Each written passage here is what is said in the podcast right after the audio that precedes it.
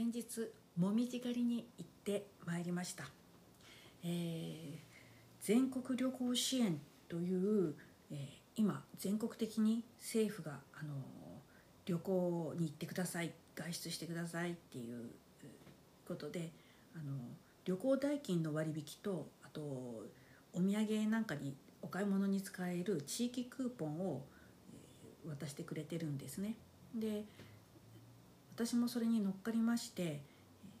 なんかあのいいツアーないかなと思って、えー宿泊だけだったらあの宿泊料だけの割引になっちゃうんでなんかせっかくなんでそのツアーに参加して結構ちょっと美味しい思いをして乗っかってみようかなと思いまして、えーいろいろ先々週ぐらいからいろいろ検索し始めていてでなかなかあのーまあ自分でもね車で行けるちゃ行ける場所なんですよ。あの福岡に住んでいて佐賀の、えー、九年庵というあのとってももみじが綺麗なあの庭園ですねそこにあの巡るツアーですねあとそれとまあ、あの一人だけだ一人で車で運転するんだったら、まあ、そこの場所だけに行って帰ってくるっていうふうになると思うんですがバスのツアーで組まれていると、えーその他にですね、えー行ったことない場所にえー寄るっていうので佐賀の結構ね山の奥の方になるのかな、えー、と旧良木町っていうちょっとね読み方も漢字もあの難しいんですよね。あの厳格の厳っていうんですか？ね厳しい木って書いて旧良木って読むみたいなんですけど、環境芸術の森っていうあのここはね私初めて聞いたんですよね。あ知らなかったんですけれどもあのここもあの人が、まあ、作り上げたって言いますかあの自然に戻す昔の森を取り戻す昔のその環境を取り戻すっていうことであの人工的な庭園っていう感じではなくて本当に森を作ってまた見たっていうようなそういうあのちょっと変わったところがあったので、えっと、そこも回るということですね。であとは、まあ、あの佐賀の武雄市佐賀県武雄市で有名な三船山公園ってあのあ三船山楽園だ三船山公園だと思ってた三船山楽園というもう結構これも昔からすごくあの有名なあのまあ山も入れた広大な庭園って言いますかあのところなんですよね。で宿泊施設もあるんですけれども、えー秋はねそれはそれは綺麗なもみじだし、えっと、春はねもみじじゃなくて、えっと、ツツジがすごく、えっと、綺麗なんですよね。であと夏場はねあのーなんていうのあのマッピングっていうのあのプロジェクトがなんかできててえっ、となんていう名前だったかななんかねあのーすごい広大なあのことを行われてるらしいんですよね。ちょっと後で調べとこう。でそういうことで、えっと、一人バスツアーに参加した話を今日はしようと思います。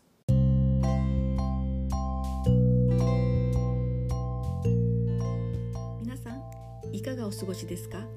このポッドキャストはアラカンの福有のドタバタ体験話と雑感を話す大して役にも立たないかもしれない内容となっています家事の合間にでも聞き流してくだされば幸いです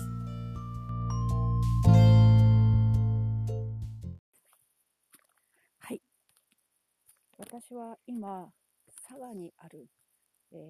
ー新山神社というところに来ております。で、えっと、今回、あの、旅行にツアーは利用しないとかって言ってたんですが、今日は、えーツアーに参加して、えー佐賀にある九年庵というあの9日間だけ、えー秋の紅葉の時期に、えー入場が許されるという、えー昔の、えー、資産家の別荘地、そこが9年かけて、え、お庭ですとか、植樹ですとかを整えられて、秋になると、たくさんのもみじが紅葉するという、まあ、福岡でももうとっても有名ですし、佐賀の観光名所でもあります、九年庵、そして、えー、三船山公園とか、あの、紅葉にとても有名な場所を巡るツアーに参加しております。今私はツアーというのにあの録音ができるぐらいにすごい少人数のツアーなんですよ。11人しか参加してないという。まあちょっと貴重かなと思うんですけれど、えー、バスに4列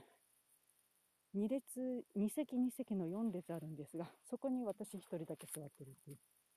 あの、まあ、感染症対策も兼ねてだと思うんですけど、すごい少人数のツアーをあの開催してくださってまして、そこに参加をしております。だから、あのツアーと言っても、まあ、団体旅行は団体旅行なんですが、えー、観光地に着くと各自自由行動なので、私は一人、あの、九年庵を、えー、堪能した後、今、そのお隣にある新山神社というところにお邪魔しているんですが、まあ、正直言ってこちらのもみじの方がとっても綺麗です。静かですし、まあ、私一人回っております。この九年庵は9日間だけ開催されるということで、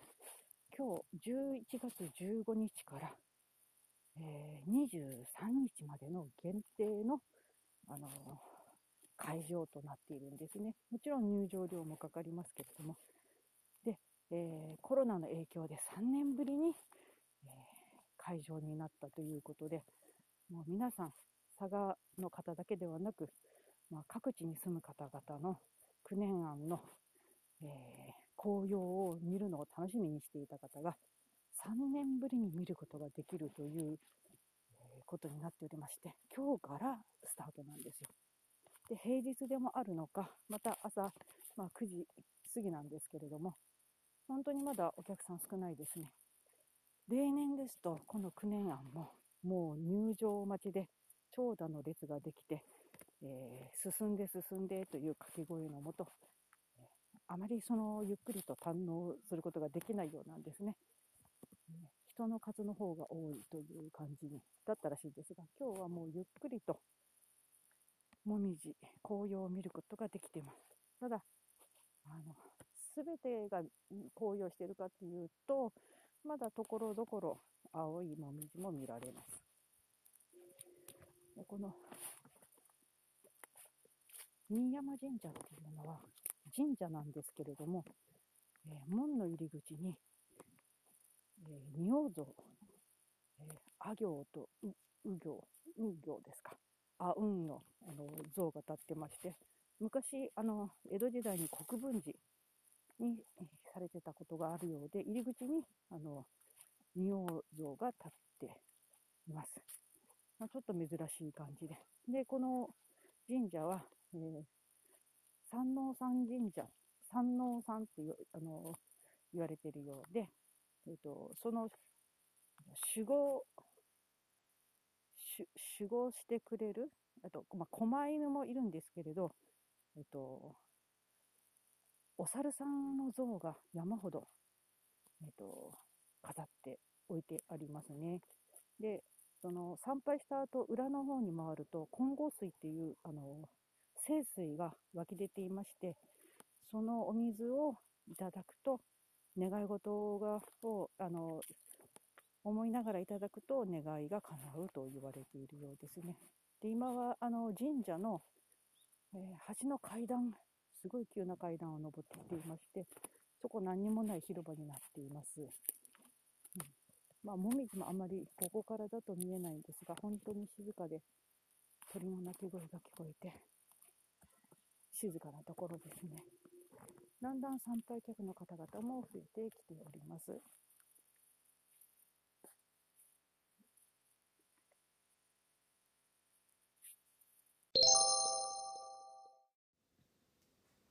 はい、えー、九年庵の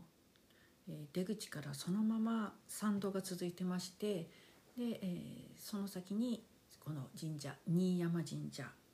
がありますこの新山神社っていうのは人弁に2に比べる山って書いて新山神社っていうんですよね。ちょっとあの私も聞かないと読めなかったんですけれどもこちらにはあの本当に不思議な感じであの農業の神様が祀られてるということなんですけれどもえっと守護神っていうのえっとあのお猿さんがねあのすごくくさんあのその像が置いてあっててあの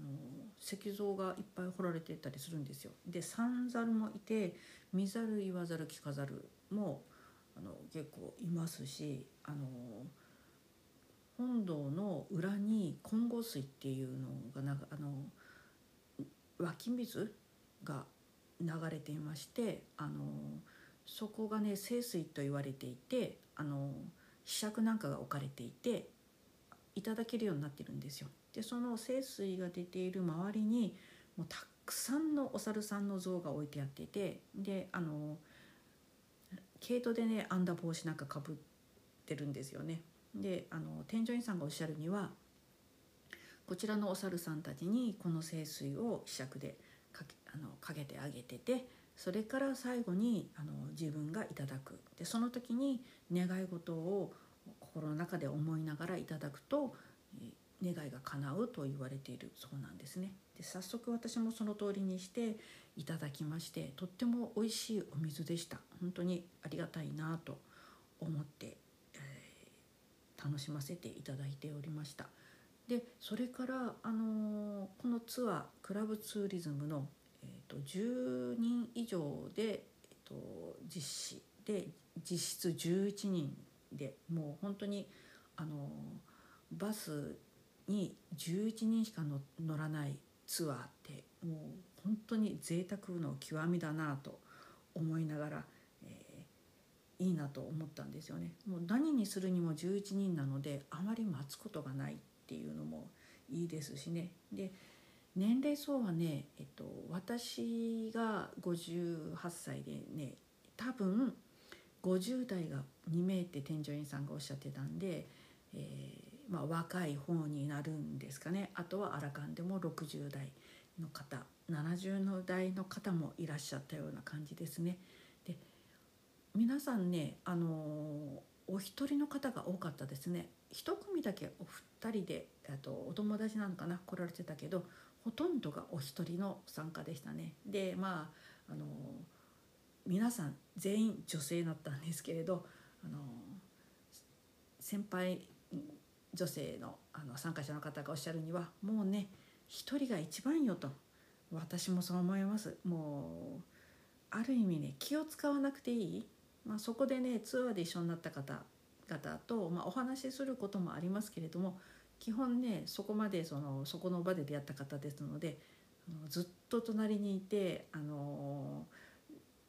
連れ立っているわけではないので、まあ、ある意味気楽ですよね。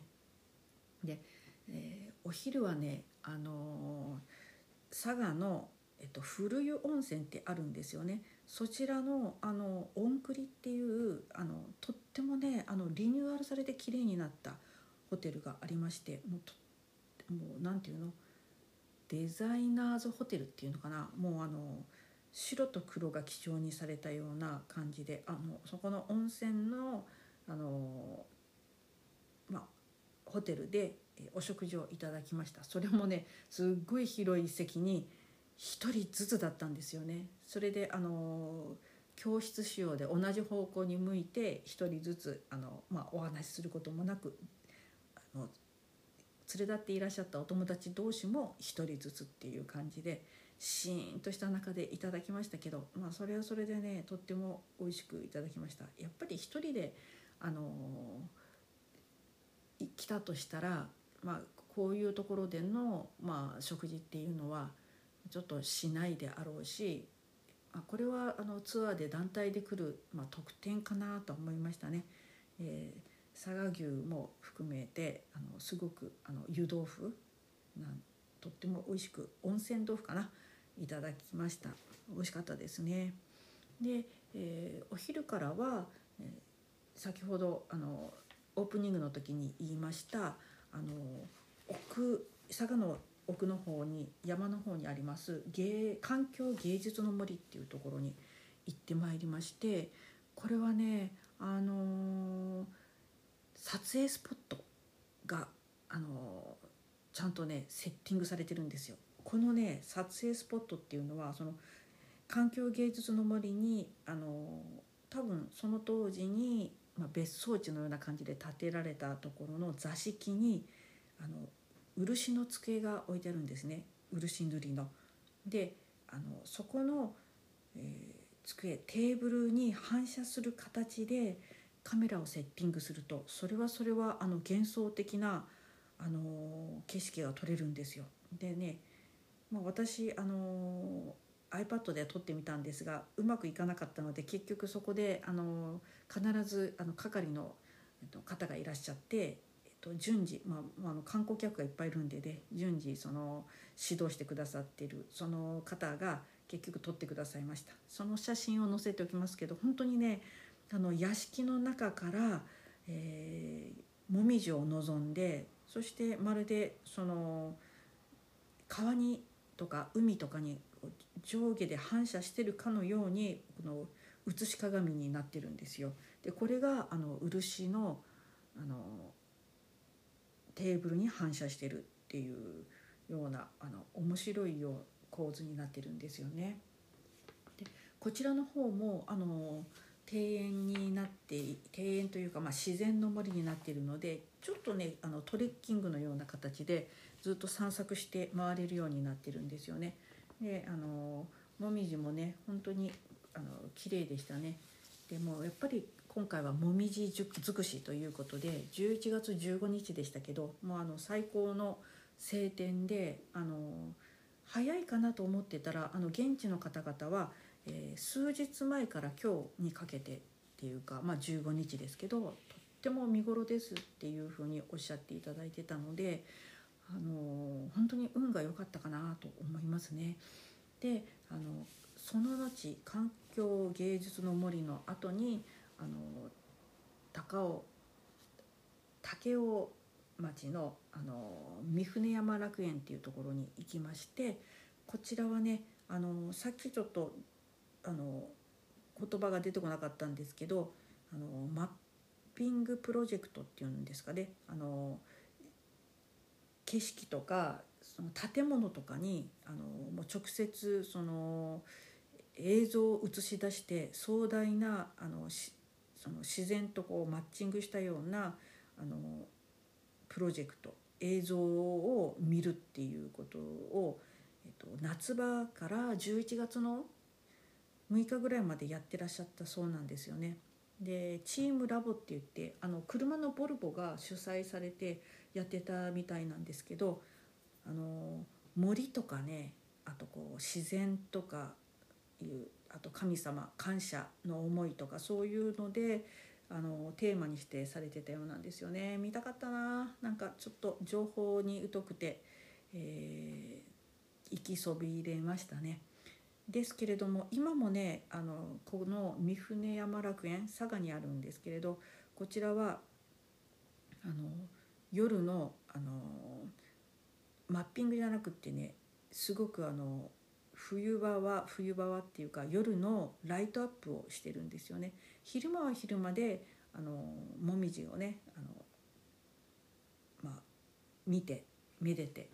楽しむ。そしてあのお茶屋さんもあの昼から夕方のまでの時間だったらあのお茶屋さんやっていてお団子とね粉茶をねあの振る舞っていただけるんですよ。でこれをいただきましたけどあのほのかにねあたまだ温かくって作りたての串団子2本あのみたらしとあときな粉とねいただきましたけどこれ美味しかったですね走行するうちにねあのやっぱりだんだんあのツアーの仲間の方たちですとかあとは添乗員さんと、まあ、お話しするようになってあのわりかしねそのバスツアーに参加する方たちは、まあ、常連の方々が多いらしいんですけれど今回私一人で参加して初めてって言ったら、まあ、あのよくあのいらっしゃいましたねっていうことでおっしゃっていただきまして私もねまさかあのバスツアーにそういうこんな形で参加するとはちょっとあんまり思っていなかったんですよね。やっぱりあの全国旅行支援っていうようなこう背中押しがあって、えっとまあ、3,000円もねお土産代があの出てこれはもうちょうど何て言うんですかねあのいい機会だなっていうふうなやっぱ本当に背中押しですよね。でツアー代もあの40%オフになるっていうので、まあ、そのままのやっぱりあの定価だったらあのやっぱ行かないかなって言って別の方もねそういうふうにおっしゃってましたね。本当にあのいい時間とあと本当に壮大な景色そしてあと移動はねもうバスに乗ってるだけで安心のあの移動ということでなかなかねこんなあの楽しい経験をしてしまったら次もねあのどんなツアーあるかなって言ってもうちょっと見ちゃいますよね。なんか味を占めたっていうか、まあ、逆に言うとこうやって壺に入っていくのかもしれませんね。うん、あの一人でね苦労していくあのツアーもいいけれどもこういうあのもう日本でのあのバスツアー一人旅っていうのもねなかなか気楽でいいもんですね。はい、また行ってみたいなと思いました。えっ、ー、と神様に仕えるのは、えー、守護神じゃなくてえっ、ー、と眷属でした。失礼しました。そしてあのプロジェクションマッピングのことをマッピングプロジェクトってまたなんか変な風に言ってましてえー、すみませんでした。プロジェクションマッピングのことでしたね、えー、なんかね言葉をね適当な感じで覚えてそれなりに覚えるのがなんかとっても私の多いいけない癖であのなんとなくそれっぽく覚えててそしてあのまたそれをあのアウトプットする時にあのなんか変な感じで言っちゃうんですよね。だから聞いてらっしゃる方はあの変に思うしなんか間違ったことばっかり言ってるなと思われたかもしれません。訂正してお詫びいたします、えー、それで3,000円分の地域クーポン券、えー、何に使ったかと申しますと今回お土産が買えそうな場所っていうのが添乗員さんの方から多分あの昼食会場ホテルの、えー、お土産コーナー売店だけになるのじゃないかなというふうに言われてたんですね。でそちらであの買うことにしましてで私はねあの佐賀の嬉野茶有名なんですけれど嬉野さんのその茶葉で作られた和紅茶ですね嬉野紅茶っていうあの商品名であの2種類。そのままねあのストレートの紅茶とあとレモングラスブレンドされた紅茶を、えー、2種類買いました。あとあの佐賀であの本当に佐賀の神埼市っていうともう本当にその九年が九年庵があるとこなんですがこのクスノキから抽出したアロマオイルカンフルオイルっていうそうなんですけれども香りはねあの本当に懐かしい、えーと、例えば湿布だとかそういうあのスースーしたようなメントール系のちょっと香りがするんですよね。で私はよくあのヒバのあのオイルとかヒノキチオールとかそういうのをあの防虫剤とかあのあとはねリラックス効果があるのでお風呂に数滴落としてお風呂にあのお湯に入ること多いんですよ。であの佐賀で作っているあのアロマオイルっていうことであの置いてあったのでこちらの、えー、クスノキオイルを、えー、10ml のあの瓶を買いましたこれでねえーと、ああとね佐賀県の、えーと、生姜せんべいかこの4つを買ってちょうど3,000円ちょいであのうまいこといきましたあの本当にちょっとだけオーバーしましたね、まあ、逆にちょっとオーバーしないとあのお釣りが返ってこないので、まあ、地域クーポン券で、まあ、本当に自分が欲しいものをこう躊躇なく買えてよかったなと思います。あと九年庵のその会場まあ九年庵の入り口はすごく混雑するので、まあ、地域の方々が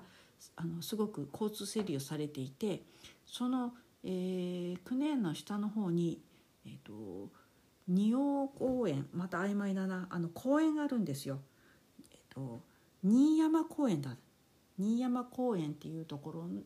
の駐車場を元にあのバスも止まりますし、えーと、そちらの公園の大きなあの駐車場を利用してあのすごいテントが出てあの出店が出てるんですよ。でそちらにもねあの地元の方々が作られた例えばおこわですとか美味しそうな山菜おこわとか栗おこわとかあと地元の野菜を売ってあるコーナーとかあとは地元の養蜂家の方があの採蜜されたあの瓶詰めさされた蜂蜜。あとは例えば、えーと、お好み焼きのようなものとか、えーとうどんのようなものとか。あのそうですね。あと地域で採れたあの牛さんからあの地域の牛さんでしょうね。あのあの牛乳をねあの瓶詰めされてこれ飲めばよかったんですけど多分佐賀の牧場でできあの取れている牛乳でしょうね。そういうあの地域のあの特産品があの売っているコーナーがあったんですよ。あとね九年庵にその行く道すがらもあのすごくね出店が出ていましてでこちらでもねあの